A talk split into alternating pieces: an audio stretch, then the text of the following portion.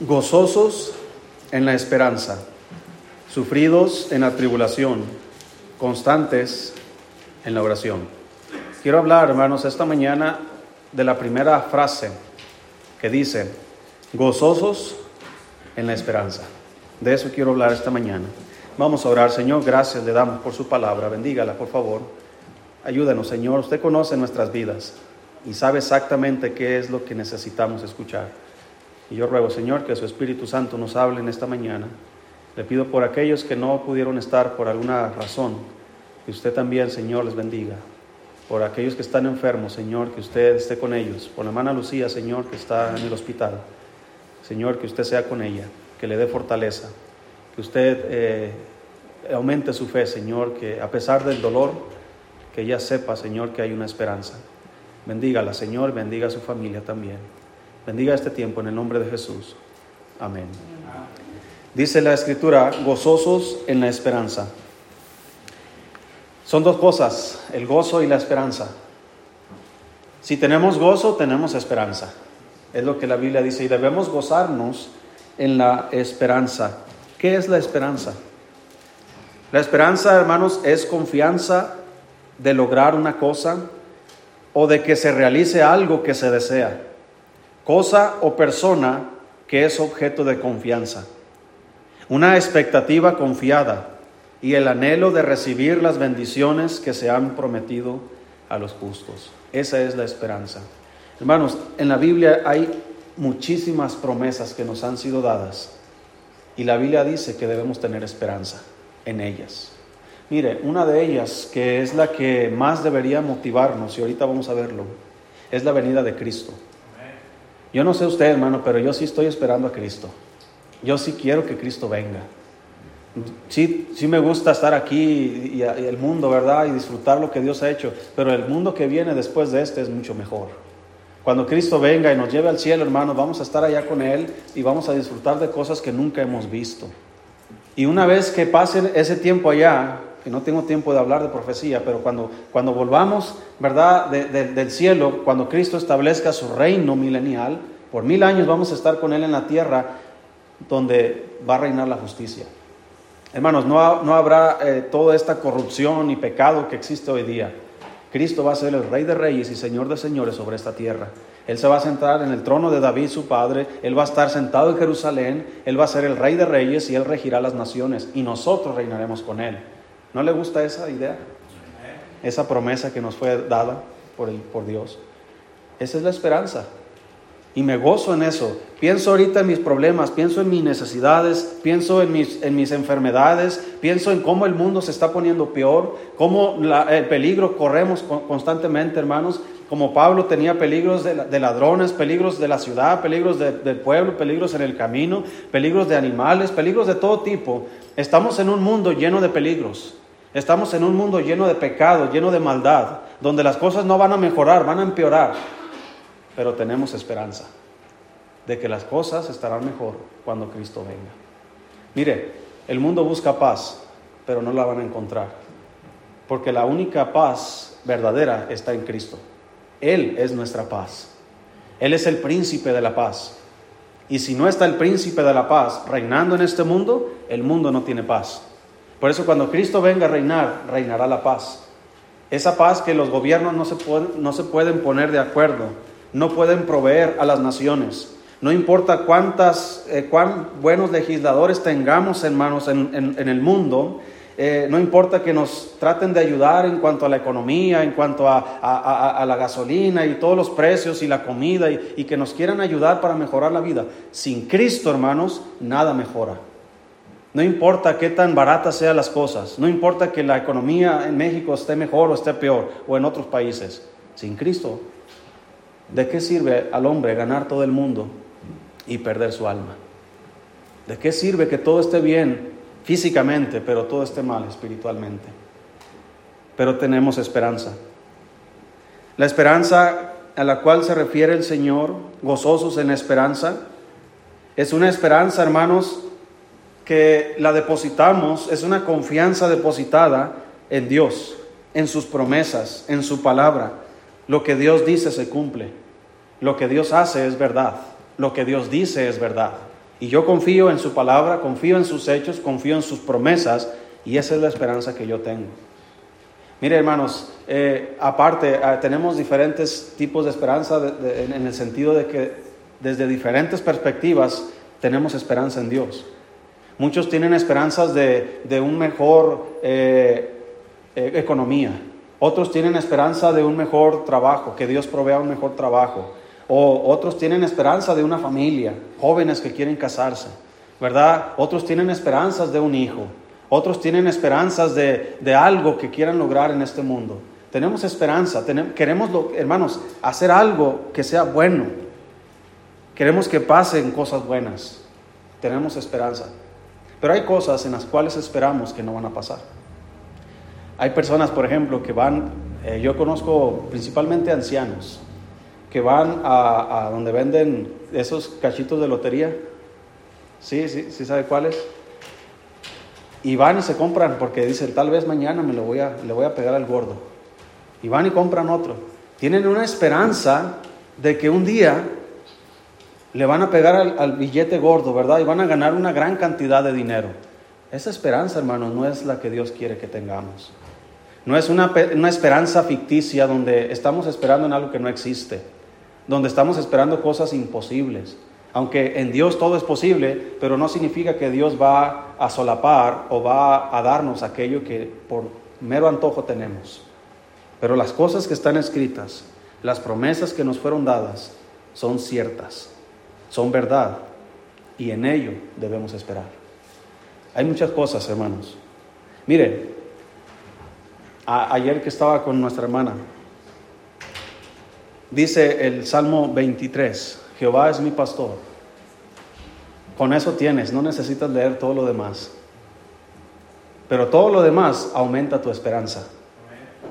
Jehová es mi pastor, es suficiente con que Él sea mi pastor. Pero Él me explica, nada me faltará. Nada me faltará. Dios cumple esa promesa, hermanos. Tal vez tú pienses ahorita, pero, pero tengo carencias de otras cosas. Pero espérate, eh, Dios no va, hermanos, nos va a suplir todo aquello que, que es su voluntad darnos.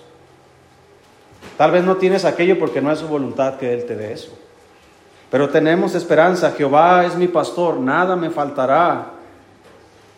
Y dice la palabra de Dios, el rey David decía, aunque ande en valle de sombra de muerte, no temeré mal alguno, porque tú estarás conmigo. Esa es una esperanza que tenemos.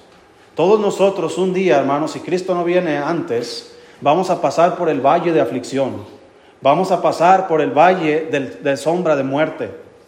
Tal vez nos va a tocar morir como muchos cristianos han muerto. ¿Qué esperanza tiene usted en esos días? La presencia de Cristo ahí. Porque aunque ande en valle de sombra de muerte, no temeré mal alguno, porque tú estarás. Es una certeza de que Él va a estar conmigo. Así que, ¿qué esperanza tiene usted? Vamos a buscar Colosenses capítulo 1. Voy a llevarlo a través de varios pasajes.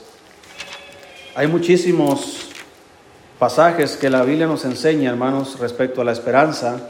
Tendríamos que hacer varios sermones por varias semanas para poder tratar todo. Pero pienso que lo que vamos a ver hoy es es suficiente por hoy. Colosenses capítulo 1.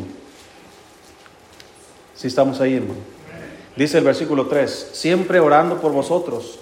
Damos gracias a Dios, Padre de nuestro Señor Jesucristo, habiendo oído de vuestra fe en Cristo Jesús y del amor que tenéis a todos los santos, a causa de la esperanza que os está guardada en los cielos, de la cual ya habéis oído por la palabra verdadera del Evangelio. A causa de la esperanza, la esperanza es la causa, hermanos, de nuestra fe y de nuestro amor por todos los santos. Podríamos decir, hermanos, que la paciencia es esperar que termine lo malo. Es una definición que yo mismo estoy tratando de dar. La paciencia es esperar que termine lo malo y la esperanza es esperar que comience lo bueno. ¿Sí ve la diferencia? Tenemos paciencia en medio de aflicciones. Tenemos paciencia, soportar, hermano, con paciencia las enfermedades, los problemas. Queremos que termine lo malo, pero la esperanza es porque queremos que comience lo bueno. Queremos que las promesas de Dios se cumplan en nuestras vidas. La fe, hermanos, mira arriba hacia Dios. El amor mira hacia afuera, hacia los hermanos. Y la esperanza mira hacia adelante, hacia la futura venida de Cristo. Esa es nuestra esperanza. Dice Romanos capítulo 5.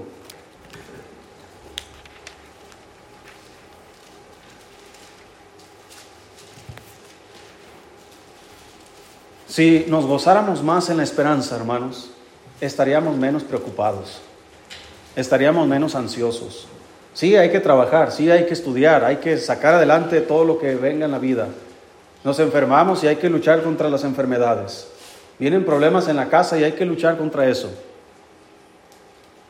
Pero cuando nos gozamos en la esperanza de un futuro mejor, de promesas que Dios va a cumplir a su debido tiempo, nuestro ánimo cambia, nuestra esperanza en Dios, en sus promesas, nos hace vivir confiados, porque tenemos un Dios, hermanos, que es un Dios de esperanza. Dice Romanos 5, si estamos ahí, versículo 1, dice, justificados pues por la fe, tenemos paz para con Dios por medio de nuestro Señor Jesucristo, por quien también tenemos entrada por la fe a esta gracia en la cual estáis firmes. Y nos gloriamos en qué cosa, hermanos? en la esperanza de la gloria de Dios. Y no solo esto, sino que también nos gloriamos en las tribulaciones, sabiendo que la tribulación produce paciencia y la paciencia prueba y la prueba esperanza. Y la esperanza no avergüenza, porque el amor de Dios ha sido derramado en nuestros corazones por el Espíritu Santo que nos fue dado. Gracias a Dios, hermanos, que estamos justificados por la fe en Cristo tenemos entrada la fe en esta gracia en la cual estamos firmes. Y dice el apóstol Pablo, nos gloriamos en la esperanza de la gloria de Dios. Yo envidio, hermanos, a nuestros hermanos que han partido antes que nosotros, porque ellos están disfrutando de la gloria de Dios. Y es la esperanza que nosotros tenemos. Yo veo a la hermana Belén ahí sentada, pero su esposo está mejor que ella. Yo veo ahí a nuestra hermana Irene sentada, pero su esposo está mejor que ella. Yo veo allá al hermano Jefté sentado, pero su hijo está mejor que él. Esa es la esperanza que tenemos. Y nos gloriamos en ella. Esa palabra está dicha como si nos jactáramos. Como si, es como decimos a, otras personas, oiga, usted cuando muera, ¿a dónde va a ir? No sé.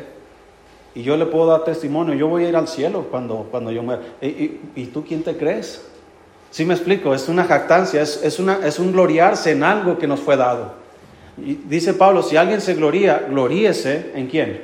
En el Señor. Y nos gloriamos en la esperanza que Él nos ha dado. Yo puedo decirle con mucho gusto a cualquier persona que yo voy a ir al cielo, no por mis obras, sino por la obra de Cristo. Y en eso me glorío.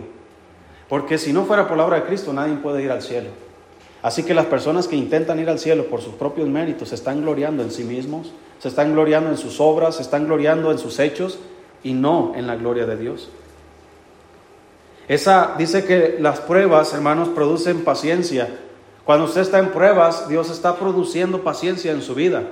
Y la paciencia, hermanos, dice ahí que produce prueba.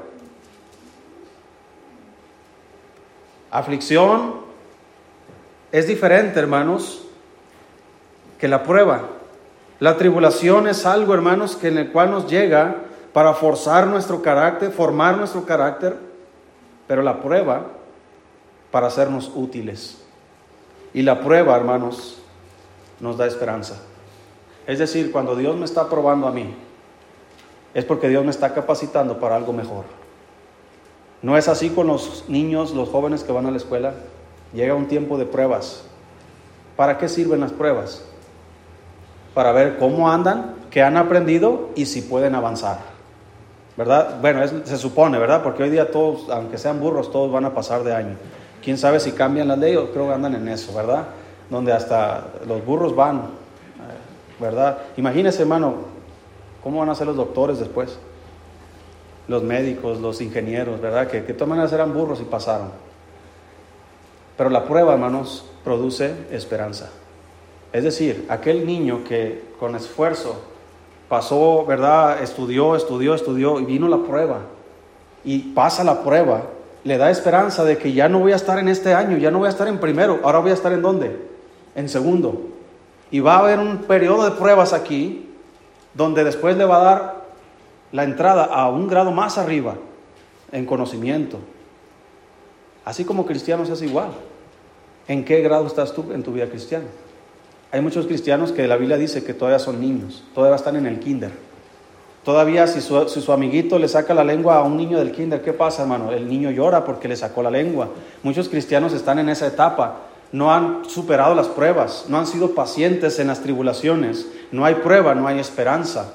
Es por eso que viene el desánimo, por eso pensamos nosotros que ya no queremos seguir adelante, ya no podemos seguir adelante. ¿Por qué? Porque no hay esperanza. No tenemos esperanza, no nos gozamos en algo bueno que está por delante. Pensamos, mi vida siempre va a ser así. Mi vida siempre va a estar mal, siempre voy a tener problemas, siempre voy a tener necesidades, siempre va a haber problemas en casa, siempre esto, siempre lo otro. Y en lugar de gozarnos en algo bueno por delante, nos amargamos en nuestra circunstancia presente. Así que a veces yo pienso, hermano, créame, a veces me siento solo y pienso, ¿qué voy a hacer? A veces he pensado, Señor, ¿sabes qué?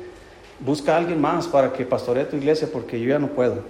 Soy inútil, soy inexperto, soy incapaz, tengo muchas deficiencias, tengo muchas debilidades, soy un hombre común y corriente como cualquiera. Y, y después me dice, ¿sabes qué? Así era Elías también. Así era Moisés también. Así era Pablo también. Y me da una mejor esperanza. De que si a ellos les fue bien, a mí también me va a ir bien. De que si Dios les usó a ellos, también me puede usar a mí. Y comienza un gozo diferente. Ah, entonces podemos echarle ganas. Podemos levantarnos echarle ganas. Podemos seguir adelante. Podemos continuar. ¿Por qué? Porque hay esperanza. Pero si no hay esperanza, hermano, no hay motivación para seguir adelante. Dice Romanos capítulo 15.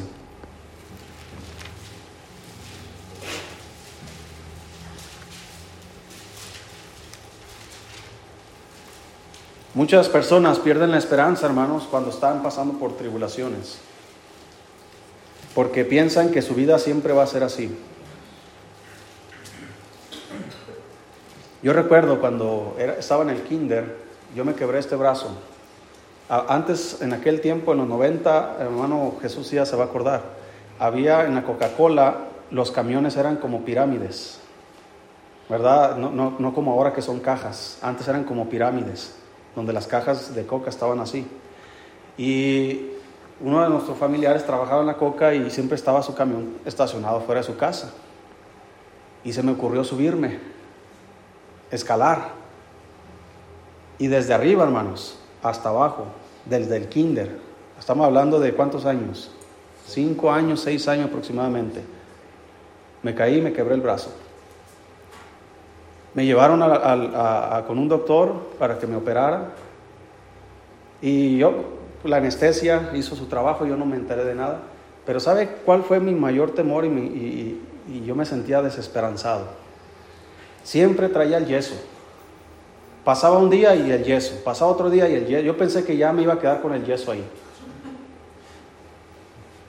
Y luego me llevaron al doctor a quitarme el yeso.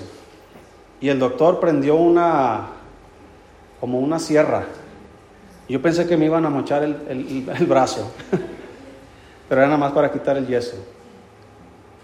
Yo pensaba, ¿cuándo me van a quitar el yeso? ¿Cuándo va a pasar esto? Estamos hablando de un niño de 5 años pasando una tribulación en su brazo. Lo mismo aplica en una mujer eh, enferma, en un matrimonio moribundo, en un niño eh, abandonado por sus padres, en una mujer golpeada por su esposo, en una mujer angustiada por el vicio de su esposo. ¿Cuándo cambiará la situación? ¿Cuándo tendremos mejor vida? ¿Cuándo mi marido dejará la borrachera? ¿Cuándo eh, mis hijos volverán al Señor? ¿Cuándo dejarán las drogas? Hermanos, gente que está pasando tribulaciones enormes. Y nosotros tenemos esperanza. No importa el problema que tengas, no importa la necesidad que tengas, no importa la enfermedad que tengas, Dios es capaz y es posible que Él haga algo. Pero si no tenemos esperanza, nuestro ánimo decae. Dice ahí Romanos 15, versículo 13.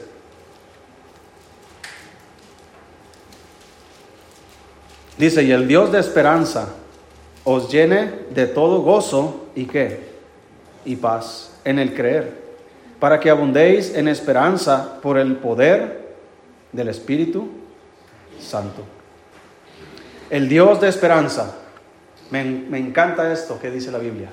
Él es un Dios de esperanza, hermanos. Él nos da esperanza. Hay veces, hermano, que la vida parece que estamos en un hoyo, que no hay salida, y aparece Dios y nos da esperanza. Hay veces que parece que ya mi problema no tiene solución y aparece Dios y me trae la solución. Hay veces que la enfermedad parece imposible y aparece Dios y Él es nuestro sanador. A veces parece que cómo voy a suplir esta necesidad y aparece Dios y suple la necesidad. ¿Por qué? Porque es un Dios de esperanza. Él nos mira y nos observa como sus hijos pequeños, así como tú miras a tus hijos.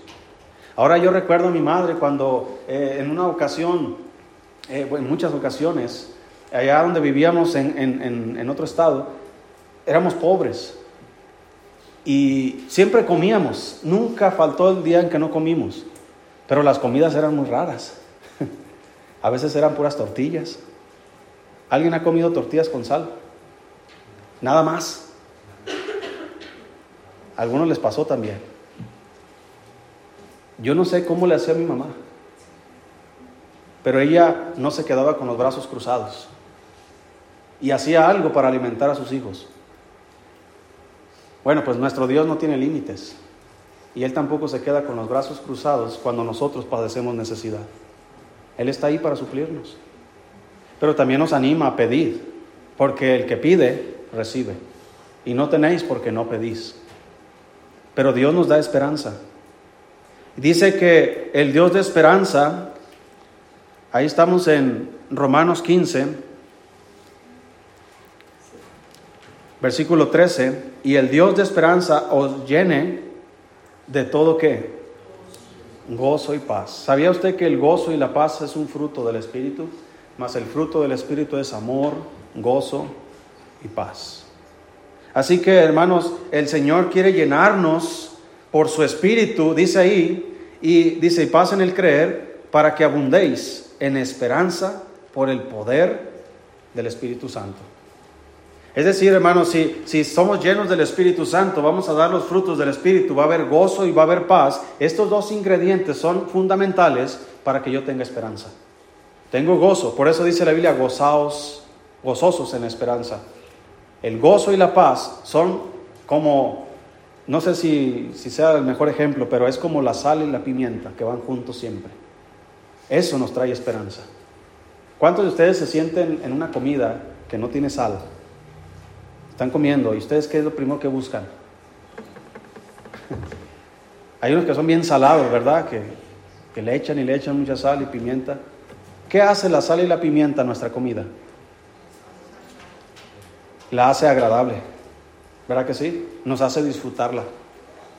Yo no comería, hermanos, una comida sin sal. ¿Verdad? Es, es, o sea, ¿cómo voy a probar comida sin Entonces, la Biblia dice que Él nos quiere llenar de gozo y de paz para que, como dice ahí, abundéis en esperanza por el poder del Espíritu Santo. ¿Cómo voy a abundar más en mi esperanza? ¿Cómo voy a ser más gozoso en la esperanza? Cuando tengo gozo y cuando tengo paz. ¿Y cómo voy a obtener gozo y cómo voy a obtener paz? ¿Dónde, dónde se compra eso? Ese es un fruto del Espíritu. ¿Y cómo voy a andar en el Espíritu? ¿Tengo que hablar en lenguas? ¿Tengo que hacer qué? No, hermanos. La Biblia nos dice que no os embriaguéis con vino, dice, en el cual hay disolución, antes, antes bien, sed llenos del Espíritu Santo. Dice la Biblia que el hombre natural no percibe las cosas que son del Espíritu porque para él son locura. Pero dice la Biblia que, ¿por qué se han de discernir espiritualmente? Acomodando lo espiritual a lo espiritual. Pero nosotros que tenemos el Espíritu, podemos comprender la palabra de Dios. Así que a través de esto, hermano, es que el Señor aumenta mi gozo, aumenta mi paz y eso me da esperanza. Dice Gálatas capítulo 5.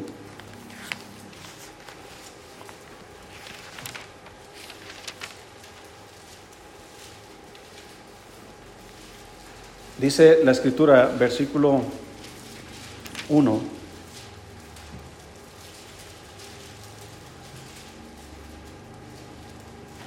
Gálatas 5.1. Estamos ahí. Dice, estad pues firmes en la libertad con que Cristo nos hizo libres, y no estéis otra vez sujetos al yugo de esclavitud. He aquí, yo Pablo os digo que si os circuncidáis, de nada os aprovechará Cristo. Y otra vez testifico a todo hombre que se circuncida, que está obligado a guardar toda la ley. De Cristo os desligasteis, los que por la ley os justificáis, de la gracia habéis caído. Pues nosotros por el Espíritu aguardamos por la fe la esperanza de la justicia. Nosotros por el Espíritu aguardamos por la fe, no por las obras de la ley, por la fe aguardamos la esperanza de la justicia. Como Pablo dijo, si la justicia viniera por la ley, por demás murió Cristo. Así que los Gálatas, hermanos, habían entrado un grupo de, de cristianos, entre comillas, que estaban enseñando que si no se circuncidaban conforme a la ley de Moisés, no podían ser salvos. Y muchos empezaron a creerse eso y empezaron otra vez a volver al yugo de esclavitud que había en la ley. La ley es buena si se usa legítimamente, pero hay cosas en la ley, hermanos, que no salvan. Nada de la ley salva. La ley solamente nos llevó hacia Cristo, quien sí nos salva. Así que eh, cuando dice aquí que de la gracia habéis caído, no está diciendo que tú puedes perder tu salvación, sino que es, es como un ejemplo. Estás en los terrenos de la ley y estás en los terrenos de la gracia. Los Gálatas, que habían conocido a Cristo mediante la gracia de Dios, ellos dijeron, necesitamos circuncidarnos para ser salvos. Y se apartaron de la gracia de Dios y volvieron a la ley. Entonces les está diciendo, los que se justifican por la ley no pueden ser salvos de la gracia han caído. No es de que, de que ellos han perdido la salvación, sino que, oyes, yo les he enseñado, como el apóstol Pablo les dice, que, que el Evangelio vino a través de, Él, por el Espíritu Santo, y no por las obras de la ley. Así que las personas, hermanos, que piensan que por sus obras van a ir al cielo, ¿qué necesitan hacer? Dice que el que se circuncida está obligado. ¿Sí leyó bien ahí? Versículo 3. Y otra vez testifico a todo hombre que se circuncida, que está obligado a guardar toda la ley. Dígame, ¿quién de ustedes es posible, es capaz de guardar toda la ley? ¿Qué esperanza tiene usted de salvación si así fuera? ¿Cuántas veces vayamos al día? ¿Sí me explico, hermanos? Por eso dice Pablo, estad firmes con la libertad con que Cristo nos hizo libres. Y no estéis otra vez sujetos a yugo de esclavitud. Un esclavo no tiene esperanza. Un esclavo, hermanos, un, preso, alguien que está en la cárcel, alguien que, eh, eh, un esclavo en el sentido estricto de la palabra, no tiene, hermanos, eh, voz ni voto. Un esclavo en aquellos, en aquellos tiempos es solamente como si fuera un burro, un caballo, un esclavo, es lo mismo no tiene valor como persona. Está toda su vida sujeto a vivir así. No hay esperanza de que él va a ser como las novelas de Televisa, donde el barrendero de repente se casa con la hija del millonario. No va a pasar así. El esclavo, en este sentido, será esclavo toda su vida. ¿Qué esperanza tiene el esclavo? Nada. Pero Cristo nos hizo libres. ¿Qué esperanza tenemos ahora? Tenemos toda la esperanza. Dice Efesios capítulo 2. Vamos rápido, hermanos.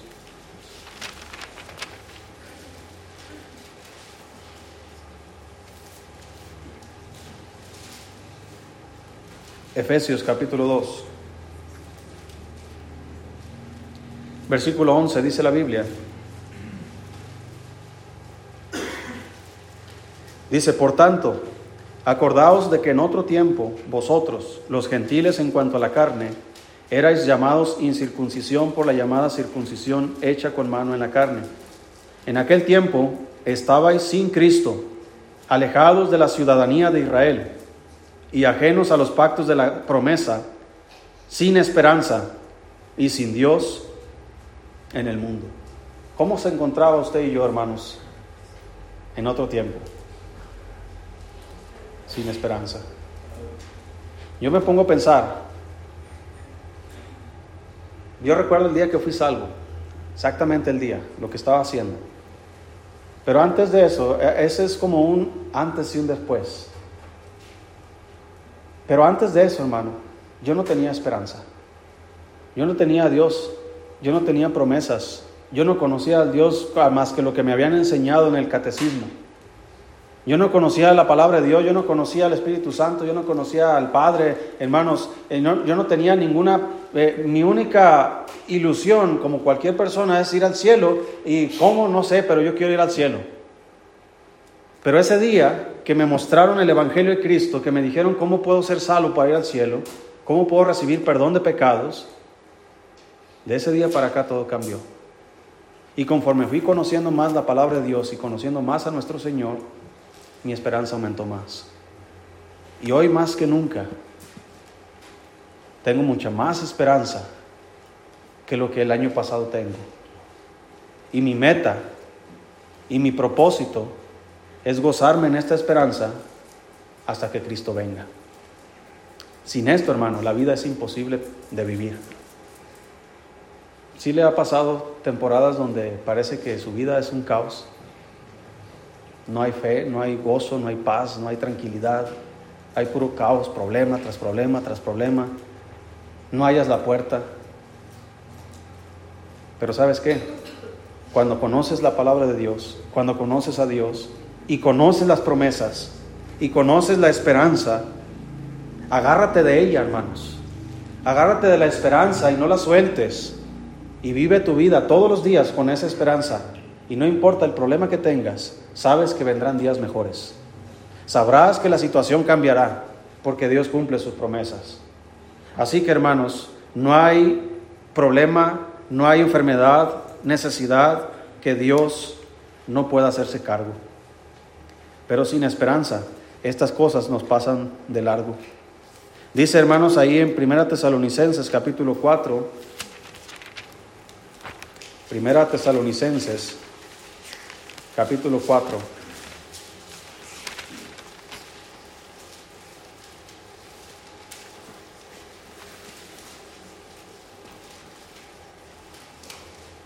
Si estamos ahí, hermano. Versículo 13 dice, tampoco queremos, hermanos, que ignoréis acerca de los que duermen. Ahora, no está hablando de las personas que salieron del trabajo y que están dormidas ahorita. La palabra dormir se refiere a la muerte de los cristianos. Entonces, tampoco queremos, hermanos, que ignoréis acerca de los que duermen, para que no os entristezcáis como los otros que no tienen qué. ¿Qué, qué pasa cuando no hay esperanza? Hay tristeza. ¿Qué pasa cuando hay esperanza? Hay gozo. ¿Sí? Entonces dice el apóstol Pablo a estos cristianos, eh, hermanos, no quiero que ignoren eh, acerca de los que, ya, los que ya partieron, de tu mamá, de tu papá, de tu esposo, de tu hijo, de tu hija, de aquellos que ya nos han dejado. No quiero que ignores esto, como aquellos que no tienen esperanza. Versículo 14, porque si creemos que Jesús murió y resucitó, y vea hermano, la esperanza que Dios nos da, así también traerá Dios con Jesús a los que durmieron. ¿Sabe qué va a pasar cuando Cristo venga, hermanos? nuestros hermanos que ya partieron vendrán con Él. Ahora no te van a traer nada del cielo. No es como cuando vienen de Estados Unidos, ¿verdad? Y te traen unos tenis de así grandotes. Y... Pero vendrán. Hermanos, ustedes que han perdido un ser querido, ¿no les gustaría volverlo a ver? ¿No les gustaría volver a ver a, su esposo, a su hijo, pues déjeme decirle que un día va a pasar. Esa es la esperanza que tenemos. A su padre, a su madre, tal vez que ya partió. Pero tengo malas noticias. Si nuestros seres amados no fueron salvos, no los volveremos a ver.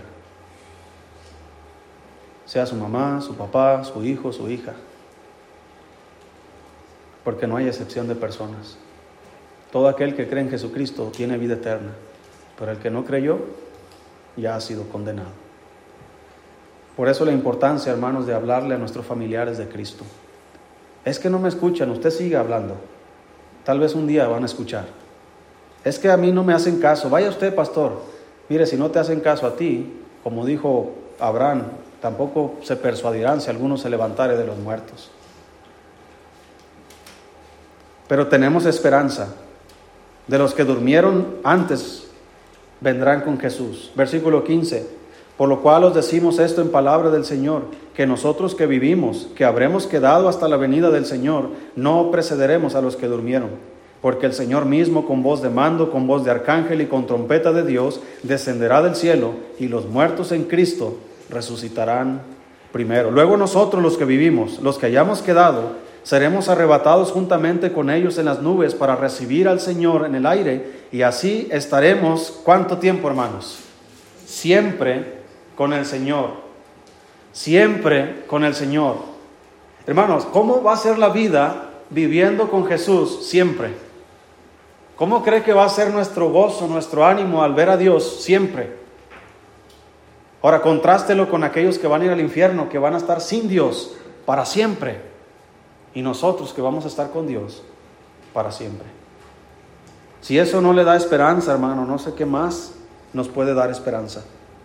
Por tanto, dice el versículo 18, alentaos los unos a los otros con estas palabras. Si quieres animar a alguien que está padeciendo alguna enfermedad, alguien que ha perdido un ser querido, esto es lo mejor que podemos hacer. Hablarles de la esperanza que hay en Cristo de que aquellos que han muerto primero que nosotros en Cristo, los volveremos a ver. Dice segunda Tesalonicenses capítulo 2. Ya vamos terminando, hermano.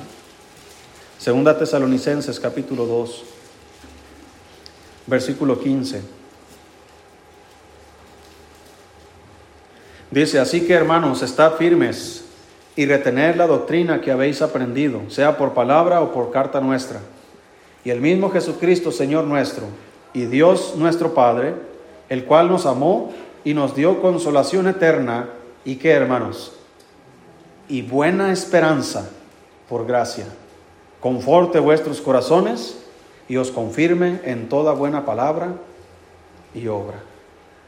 La esperanza que Dios nos ha dado es una buena esperanza. Nos fue dada por gracia. ¿Sabe qué significa? No la merecíamos, pero por Cristo nos fue dada. Y terminamos en Primera de Juan capítulo 3.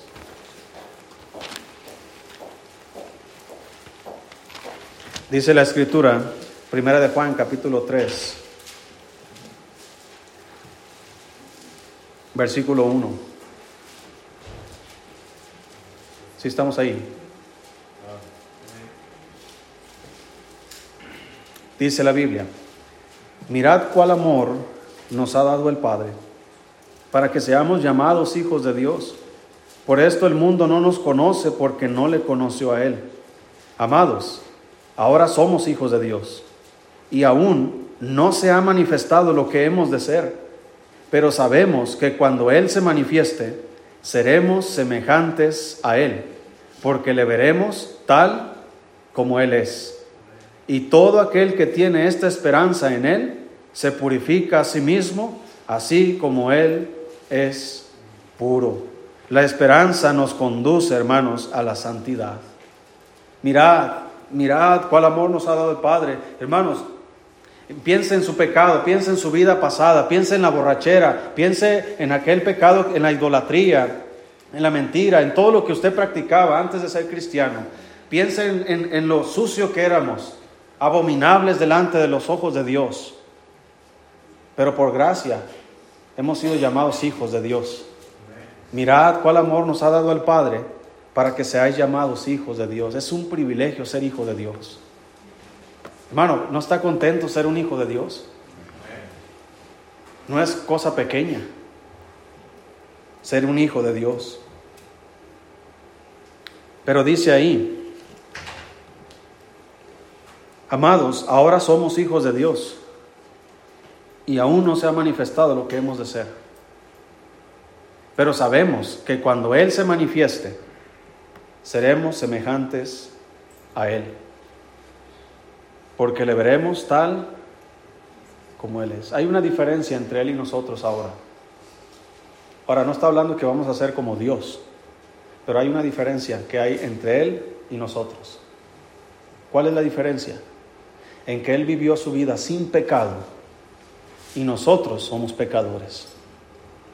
Pero cuando Él se manifieste, los muertos en Cristo resucitarán primero, ya no hay corrupción, ahora son incorruptibles. Y nosotros que habemos quedado seremos transformados a la semejanza suya.